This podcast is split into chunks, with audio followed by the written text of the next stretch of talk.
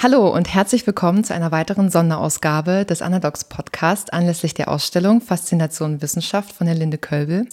Hier spricht Liska Niederschuh und heute habe ich die Ehre, mit der für mich wirklich faszinierenden Fotografin Herr Linde Kölbel höchstpersönlich sprechen zu dürfen. Sie begann 1976 mit 37 Jahren autodidaktisch ihre Karriere als Fotografin und hat seitdem unglaublich spannende, bewegende und auch preisgekrönte Projekte umgesetzt. In ihrer Ausstellung Faszination Wissenschaft zeigt sie ihre Begegnungen mit 60 Wissenschaftlerinnen und Wissenschaftlern in Porträts und Gesprächen, über die ich heute mit ihr genauer sprechen möchte. Herzlich willkommen, Herr Linde Kölbel. Einen schönen guten Tag. Im Laufe Ihrer Schaffenszeit haben Sie bereits mit Personen aller Couleur gesprochen. Was hat Sie denn schließlich an Wissenschaftlerinnen und Wissenschaftlern angezogen? Erstmal wollte ich erforschen, wie sie sind, was sie machen natürlich. Und ich finde ja immer, dass jeder, jede Berufsgruppe äh, etwas Eigenes hat. Muss sie wahrscheinlich auch haben. Musiker denken anders als Wissenschaftler. Mhm. Und äh, das wollte ich erforschen, aber auch, ich wollte das ist eines meiner Ziele gewesen, Wissenschaft in der Gesellschaft sichtbarer zu machen. Wissenschaft war ja immer so ein bisschen im Elfenbeinturm und haben, sie haben nicht oder wenig nach außen kommuniziert. Und ich hatte das Ziel, wie gesagt, sie bekannter, Wissenschaft überhaupt bekannter zu machen, aber auch die Faszination eben, deshalb Faszination Wissenschaft, mhm.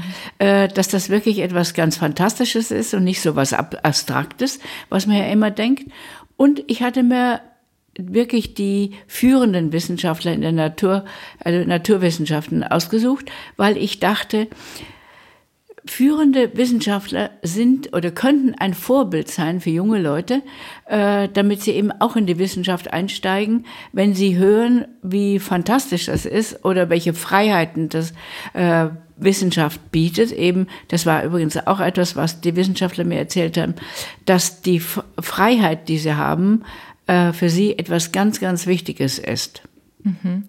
Und äh, Sie hatten ja bestimmt eine große Auswahl. Wie haben Sie sich denn für genau die 60 dann schließlich entschieden? Also ich hätte gern noch viel mehr interviewt, muss ich sagen, weil das so spannend war. Aber irgendwann mal hat der Verlag gesagt, stopp, das kriegen wir einfach nicht in ein Buch unter. Aber zumindest der Ausgangspunkt war schon am Anfang an, alle Wissenschaftler, also von vielen, vielen Ländern, also internationales Projekt. Mhm. Und die Wissenschaftssprache ist ja Englisch und somit gibt es praktisch keine Barrieren in der Wissenschaft. Und das andere war natürlich auch aus allen Bereichen der Wissenschaft, dass möglichst die große Variante zu sehen ist und äh, zu erfahren ist, was, was die jeweiligen machen und was ein Schwerpunkt ist, zum Beispiel in einem, in einem Bereich, also dass auch KI dabei ist, aber auch die klassischen Themen der Wissenschaft, dass das alles dabei ist, international und alle Bereiche der Wissenschaft. Mhm. Und in diesem Projekt haben Sie sich ja dafür entschieden, nicht nur Gesichter in den Blick zu nehmen, sondern Sie haben auch den Wissenschaftlerinnen und Wissenschaftlern die Möglichkeit geboten, ähm, ja, mit ihrer Hand eine Botschaft an die Betrachtenden zu richten. Wieso? Die Idee hatte ich, weil ich den ersten Wissenschaftlern auch porträtiert hatte. Es gibt ja die Wissenschaftler, die werden ja in der Vergangenheit immer sehr seriös dargestellt, sehr ernst. Und wie man hier im, in der Leopoldina im Archiv sieht, also sehr immer so, äh, jeder schmeißt sich in Pose, so ungefähr das wollte ich eigentlich auch durchbrechen. Und ich hatte dann die Idee, dass ich jeden Wissenschaftler gebeten habe, seine Formel, an der er arbeitet oder für die er einen Nobelpreis gekriegt hat, oder seine Philosophie auf die Hand zu schreiben. Und die Idee war nämlich auch, dass ich das Gesicht habe, also physisch, dass man sieht, wer das ist, aber auch sozusagen zugleich in einem Bild zu haben, zu sehen, an was er arbeitet. Also Arbeit und Gesicht in einem, mhm. in einem einzigen Porträt zu haben, was ja nicht ganz einfach ist. Und deshalb, wie gesagt, die Idee mit der Hand. Und ich muss sagen, ich fand das dann auch selber fasziniert. Ich war selber fasziniert von diesen Zeichen, die da drauf sind. Also zum Beispiel äh, Seeberger war der erste, den ich äh, fotografiert hatte. Der hat so eine also es sieht fast wie Hieroglyphen aus. Also von mhm. oben vom Zeigefinger bis runter zum Handballen hat er alles draufgeschrieben. Er forschte an der Zeit an Malaria. Äh, ich fand das so faszinierend, dass mich das richtig selber begeistert hat und ich festgestellt habe, auch die Wissenschaftler. Äh, manche denken, ja, aber das sind doch so seriöse Leute. Äh, wenn die da auf die Hand schreiben, das ist doch etwas, was, die, was man als Jugendlicher macht oder früher in der Schule gemacht hat. Mhm. Nein, ich fand das toll. Die haben das also toll gefunden, haben nicht gezögert, keiner, und haben das also auch, und das hat mich überrascht, die mussten nicht lang, lang nachdenken.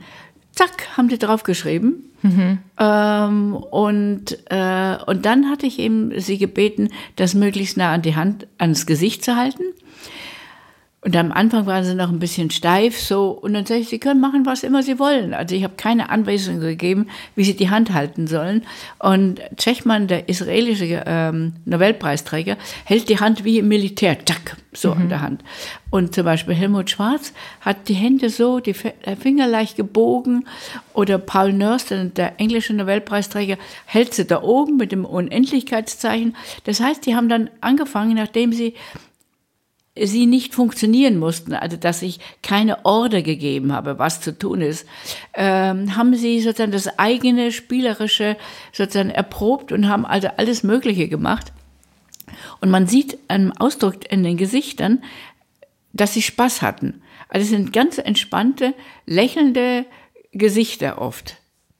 Ja, ich fand das auch spannend, dass die Gesichter, äh, die Hände äh, ganz verschiedene Sachen äh, gezeigt haben. Sei es nun einfach ein Spruch, der drauf geschrieben war oder eine komplexe Formel, was ja auch wirklich neugierig macht zu erfahren, mhm. was, was ist das denn überhaupt? Weil ich habe vieles auch manchmal gar nicht erkannt. Und ich fand auch spannend, dass ja manche Wissenschaftlerinnen und Wissenschaftler sich auch vielleicht so ein bisschen hinter der Hand versteckt haben und eher so diese, das so in den Vordergrund gestellt haben, ihre Hand und weniger ihr Gesicht. Ich würde es weniger sehen als Verstecken, überhaupt nicht, sondern mehr spielerisch. Also zum Beispiel, es gibt ein Paar, und das sind nicht die Männer, sind die Frauen dann, die das so halten, mhm. so und zwischen den Fingern durchgucken. Also es ist eher dieses spielerische, siehst du mich, siehst du mich, also so wie Kinder das auch machen, also mhm. so zwischen den Fingern durchgucken. Also das, so habe ich das gesehen und interpretiert und ich hatte auch das Gefühl, dass es mehr so etwas wie, wie, also fast nicht kokettieren mit dem anderen, aber sozusagen mit den Augen sozusagen deinen Kontakt aufnehmen. Sprich, es gab auch mehrere Versuche für die Fotos, also oder war das dann immer nur, dass Sie gesagt haben, es gibt nur diesen einen Shot und der ist es dann? Nein, es ist nicht nur, dass ich einmal abgedrückt habe. Klar, das, das, das macht, habe ich nie gemacht. Macht man natürlich auch nicht. Man muss dem anderen ja auch Zeit geben, äh, dass er sich entwickeln kann, dass er ein bisschen entspannen kann. Äh, eben, dass er nicht funktionieren muss. Mhm. Also das ist ganz wichtig. Normal ist mit Fotografieren oder man, viele haben aus der Kindheit noch die Erinnerung, Vater hat fotografiert, man musste funktionieren, hinstellen und, und gucken. Mhm. Und das wollte ich auf keinen, also auf keinen Fall, sondern eben das, erstmal, dass sie eben, wie gesagt, bei sich sein können. Und wenn sie, wenn Menschen bei sich sind, dann fangen sie auch an, selber von sich etwas zu zeigen eben, sei es, wie sie die Hand halten und, oder links oder rechts oder, also wie gesagt, es kommt das eigene raus, wenn ich ihnen was die meisten tun, eben nicht sage, sie sollten das machen oder ein bisschen mehr links oder ein bisschen mehr rechts. Nein, sozusagen, es braucht Zeit, äh, die man ihnen geben muss, aber dann kommt was ganz Tolles eben. Ja, es ist äh, schön, dass Sie das sagen, weil ich tatsächlich auch eine ähnliche Frage schon vorbereitet hatte, nämlich, dass Sie in einem Interview mit Deutschlandfunk 2016 gesagt haben, dass die große Kunst des Fotografierens darin besteht, den Menschen dazu zu bringen, dass er nicht mehr spielt, sondern einfach ist.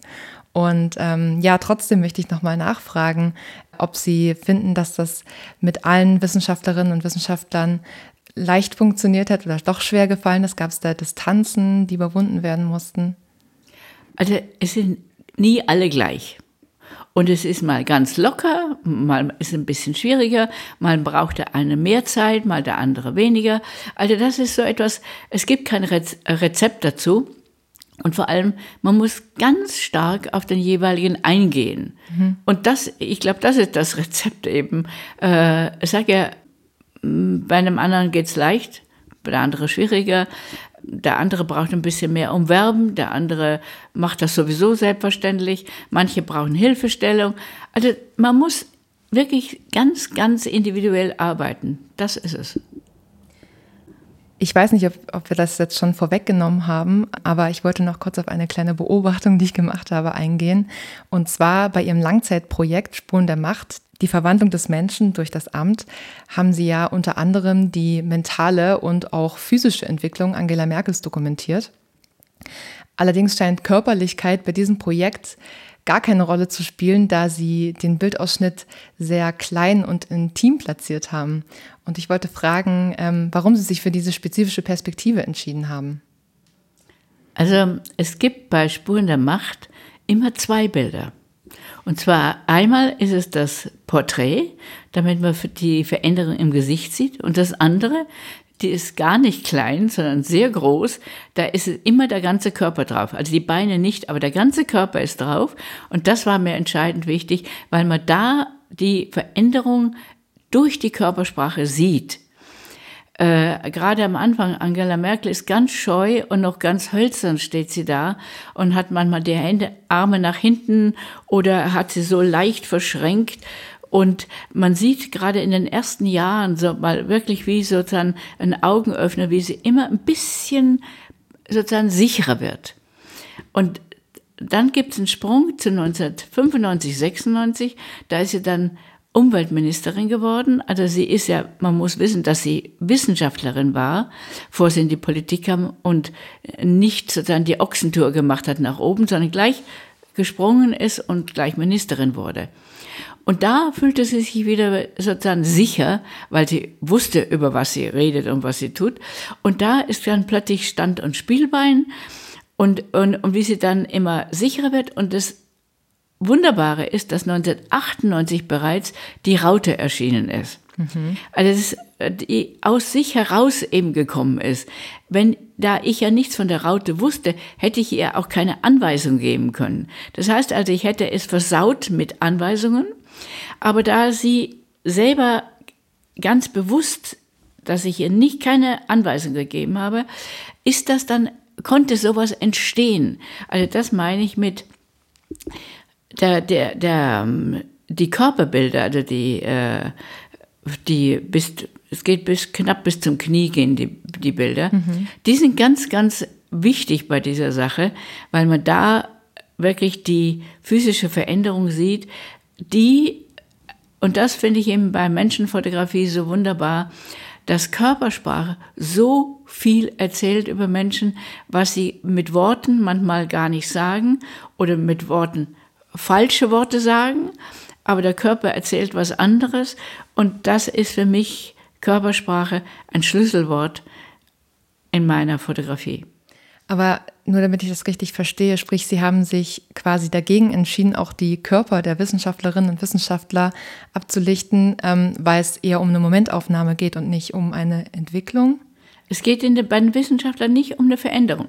Also mhm. das ist vielleicht noch etwas, bei allen Projekten, die ich gemacht habe, es sind ja ganz, ganz unterschiedliche Themen, habe ich mir immer am Anfang überlegt, wie kann ich das Thema zeigen? Was bedingt das Thema, damit es sichtbar wird? Ich habe immer auch überlegt, mache ich es schwarz-weiß oder mache ich es Farbe? Das ist ein ganz elementarer Unterschied. Also das Deutsche Wohnzimmer, mein erstes Buch war ganz klar in schwarz-weiß. Schlafzimmer in den Metropolen der Welt, in New York, Moskau, Berlin, Rom, London, Paris, habe ich in Farbe gemacht, weil ich da in Farbe die verschiedenen Kulturen zeigen konnte. Also in Deutschland ist es eher weiß und in, in Moskau oder in England gibt ganz farbige Zimmer. Also das, das war ganz wichtig, die Kultur zu zeigen, also Farbe. Mhm. Dann bei Spuren der Macht war auch ganz klar meine Entscheidung zu Schwarz-Weiß. Ebenfalls eine Überlegung, keine Machtsymbole, pur der Mensch, weiße Wand, schlichter Stuhl, ganz einfach karg also, damit man wirklich den Fokus absolut auf den Menschen hat und nicht auf die Umgebung. Bei Kleider machen Leute war die Entscheidung wieder für Farbe, weil man da natürlich sehen muss, wie, wie sind die angezogen. Also zum Beispiel gibt es ein wunderbares Bild von Kardinal Müller in seinem wunderbaren Ornat und, und dann kommt er in Trainingsanzug wieder. Da erkennt man ihn fast nicht mehr. Oder die Bundesverfassungsrichterin, die in der großen rote Robe dasteht. Und privat hatte sie dann Jeans und so ein Sweatshirt an. Mhm. Und ist barfuß. Also da war klar Farbe, damit man auch sieht, was, äh, wie, wie, welche Wucht so eine Kleidung auch hat. Also Wucht an, an Aussage und dann, was bevorzugen die Menschen in, in, Farbe oder wenn sie privat sind. Also das war ganz klar wieder Farbe. Dann habe ich mir auch immer, also das ist Farbe schwarz-weiß. Dann eben auch, wie mache ich das? Ist es, weil ich ja immer einen längeren Zeitraum arbeite, also es geht darum dann, mache ich nur Porträts, mache ich das drumherum, mache ich Texte dazu oder wie viel Texte dazu, mache ich keine Texte dazu, wie bei Feine Leute zum Beispiel. Das sind so Überlegungen, die ich immer vorher anstelle. Das heißt, wie kann ich das äh, Thema sichtbar machen? Was braucht es dann?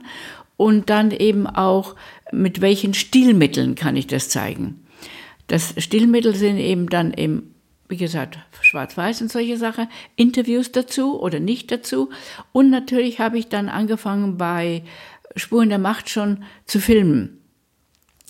Äh, und habe dann zugleich eben auch noch gefilmt, um auch die Stimme zu hören, wie die Menschen so erzählen, weil das fand ich noch interessant, wenn so ein Interview abgetippt ist, dann ist es einfach klar, man liest es fertig. Aber wenn man hört, wie jemand etwas sagte, ganz leise oder sich fast verhaspelt oder, oder ganz laut und wütend ist und, und so weiter oder engagiert etwas erzählt, das ist nochmal eine zusätzliche Message. Also ich habe eine ganze Palette die ich dann je nachdem, was ich mache und was für ein Thema ich mache, immer einsetze.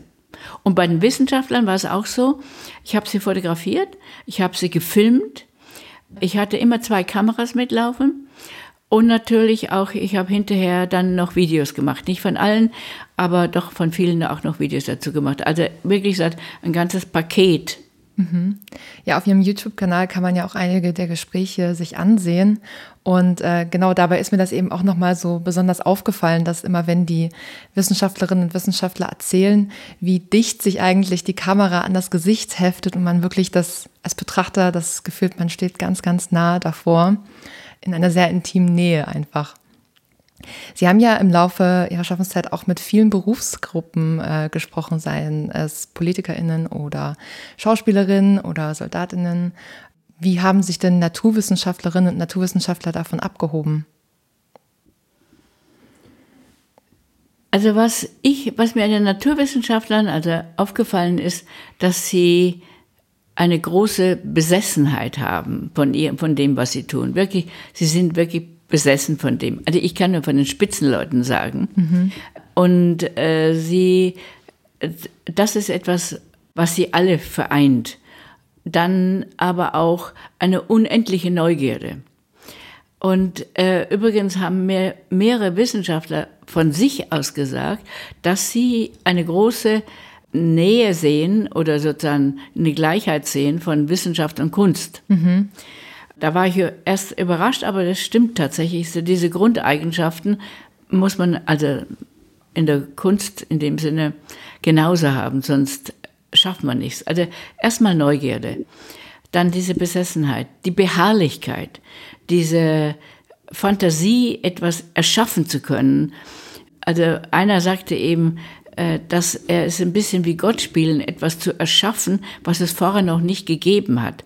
Aber dieses Erschaffen, das ist ein, ein, ein Akt, der eine ganz große Freude macht, also auch Erfüllung gibt eben. Mhm. Und dann haben sie mir auch alle gesagt, und das fand ich interessant, dass sie die Freiheit lieben, dass die Wissenschaft ihnen eine so große Freiheit gibt im Arbeiten und in dem, was sie tun, also Freiheit auch im Denken man muss als Wissenschaftler, auch als Künstler mutig sein im Denken.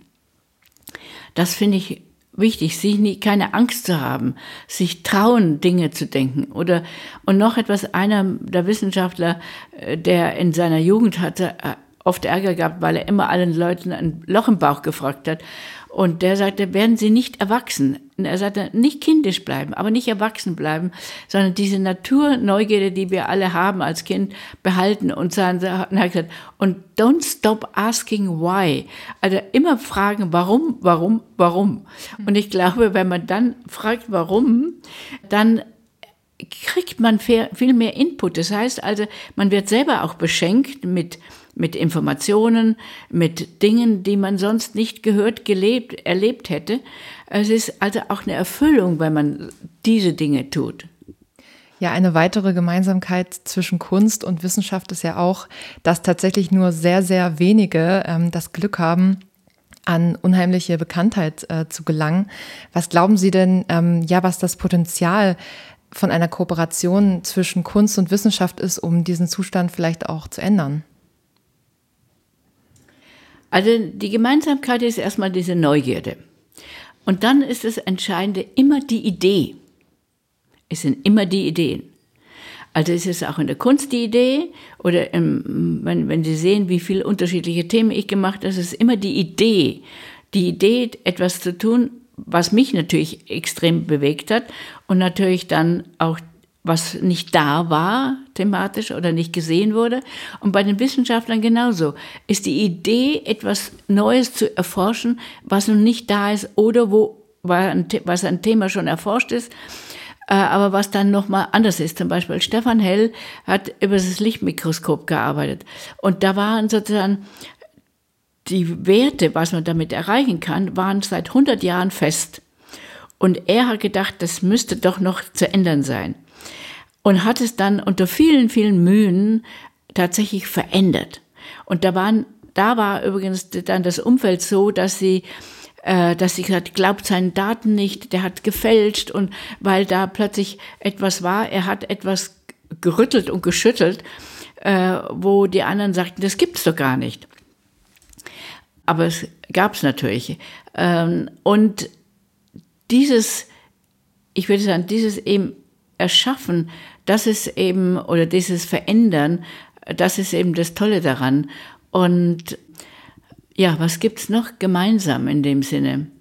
Ja, was vielleicht auch das Potenzial ist. Also ich sehe zum Beispiel in Ihrer Ausstellung einfach ein sehr großes Potenzial auch Natürlich haben die ähm, Wissenschaftlerinnen und Wissenschaftler teilweise ähm, Nobelpreise gewonnen und sind in ihrem Fachgebiet immens bekannt, aber es gibt vielleicht auch viele, die die Leute nicht kennen, weshalb ich einfach das Potenzial in dem Projekt sehe, auch da mehr Aufmerksamkeit zu schaffen für die Gesichter hinter diesen großen gesellschaftlichen Fragen, die da ja in den Zeitungen beantwortet werden mit wir haben etwas Neues gefunden, was ja die Menschheit revolutioniert, aber ja, man kennt die Gesichter dahinter häufig gar nicht.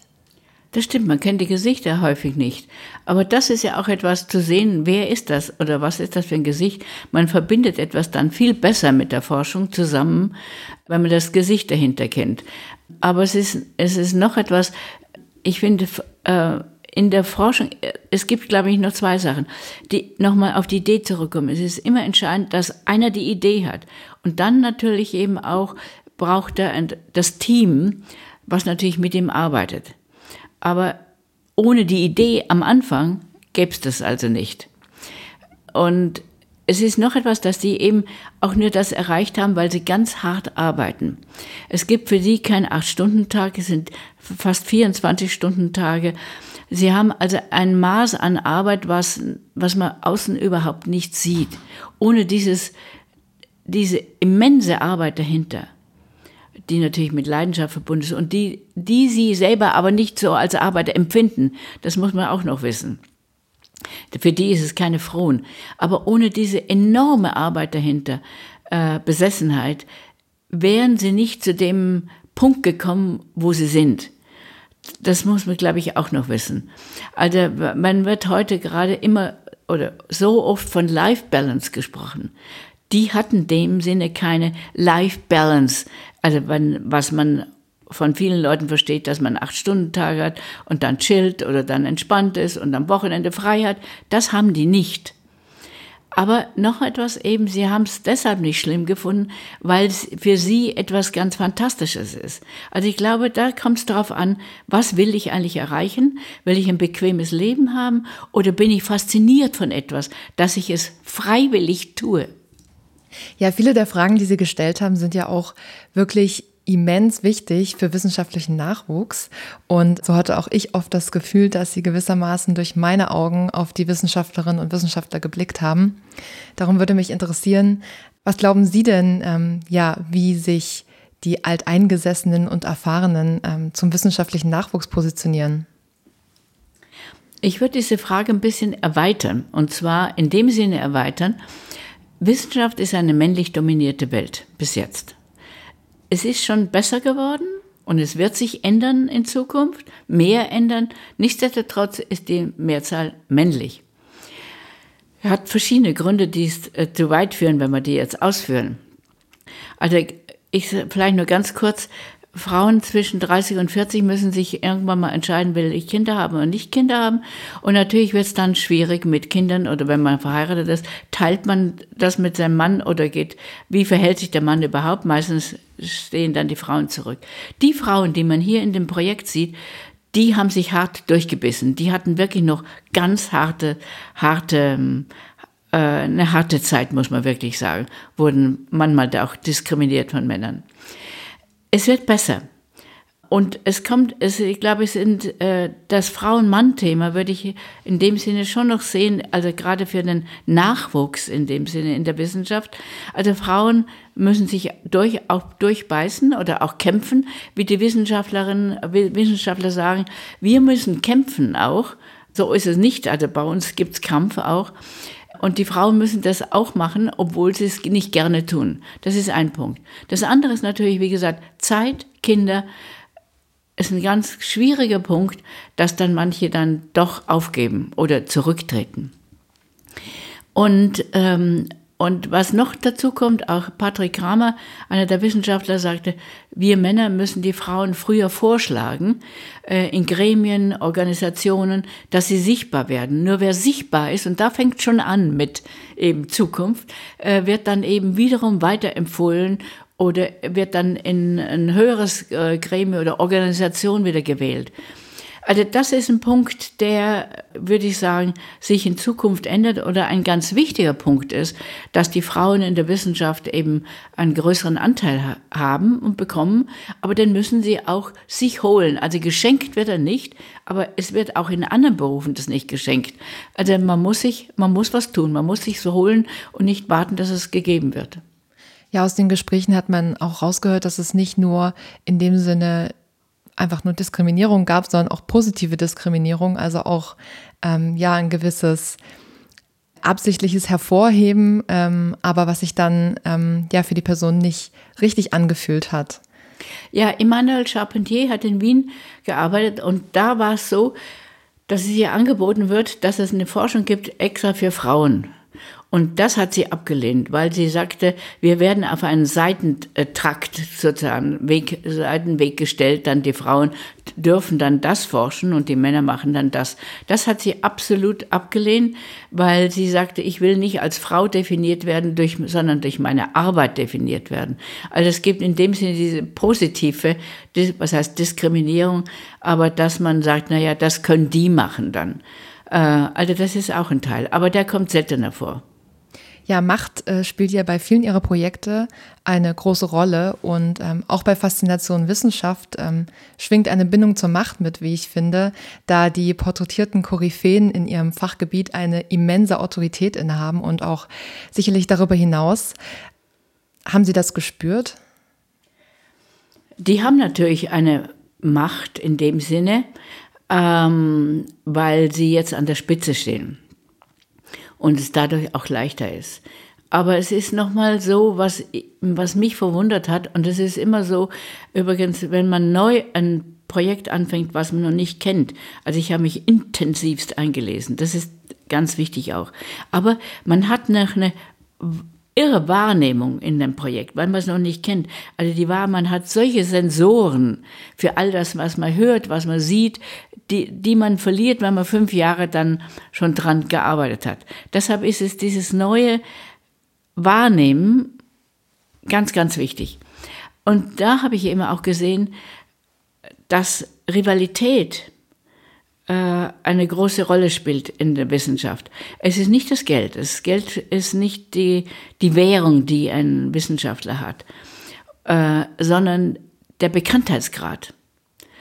Die Achtung, die, also die Berühmtheit in dem Sinne. Und deshalb will jeder sozusagen der Erste sein, der mit seiner Forschung in Science oder Nature dann publiziert. Weil dann ist er in der Welt. dann ist er der Erste. Und es geht wirklich manchmal nur um Wochen, bis, also wenn zwei Forschungsteams dran arbeiten, äh, man weiß das meistens, und dann wird also mm, enorm daran gearbeitet, Tag und Nacht fast, der Erste zu sein. Weil, wie Klaus von Klitzing sagte, nur die Goldmedaille zählt. Die Silbermedaille fällt schon hinten runter. Von der spricht niemand mehr. Also das ist auch ein ganz großer Punkt und da geht es natürlich auch um Macht in dem Sinne. Und denke, diese Macht ist natürlich vorhanden. Wer ist der Erste? Somit auch, welche, unter Umständen, welche Patente man hat. Also es geht im Moment, gibt es einen ganz großen Streit noch äh, bei der CRISPR-Cas9, bei der Genschere, weil Emmanuel Charpentier äh, und Jennifer Doudna, die haben das als erstes dann sozusagen patentiert, aber es gab vom Broad-Institut, da ist ein chinesischer Wissenschaftler, der hat gesehen, dass Potenzial, was da drin ist und hat sofort eine, so eine, eine Art Anwendung äh, weitergeforscht und hat sich dadurch ein Eilpatent geben lassen. Und äh, nun ist so, dass mehrere Universitäten, also wirklich seit langem einen harten, großen Streit führen, weil da geht es dann um viel Geld, um sehr viel Geld weil die Genschere ist einfach so revolutionär und mit der kann man so viel machen, dass da, wie gesagt, viel, viel dranhängt. Also auch solche Sachen gibt es in der Wissenschaft, dann eben große Fights zwischen Universitäten. Das ist auch eine Macht. In der Richtung Macht, finde ich, ist eben aber auch ein Thema, was nicht in der Wissenschaft vorhanden ist. Macht wird immer nur in solchen Positionen gesehen wie Politik oder in dem Fall Wissenschaft. Macht ist ein viel größeres Thema. Macht fängt in der Familie schon an. Wer hat die Macht? Wie verändert sich Macht in der Familie? Es geht in der Schule so weiter. Es geht im, im Arbeitsfeld weiter. Es geht in der Universität ist, sind die Machtspiele da. Also Macht, habe ich festgestellt, ist einfach so ein elementares Thema und zieht sich durch unseren kompletten Lebensbereich.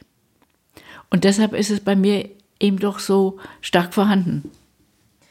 Ja, jetzt äh, noch zu einer anderen Frage. Mich würde interessieren, können Sie denn eine Situation beschreiben, die Sie während des Projekts unerwartet fasziniert hat?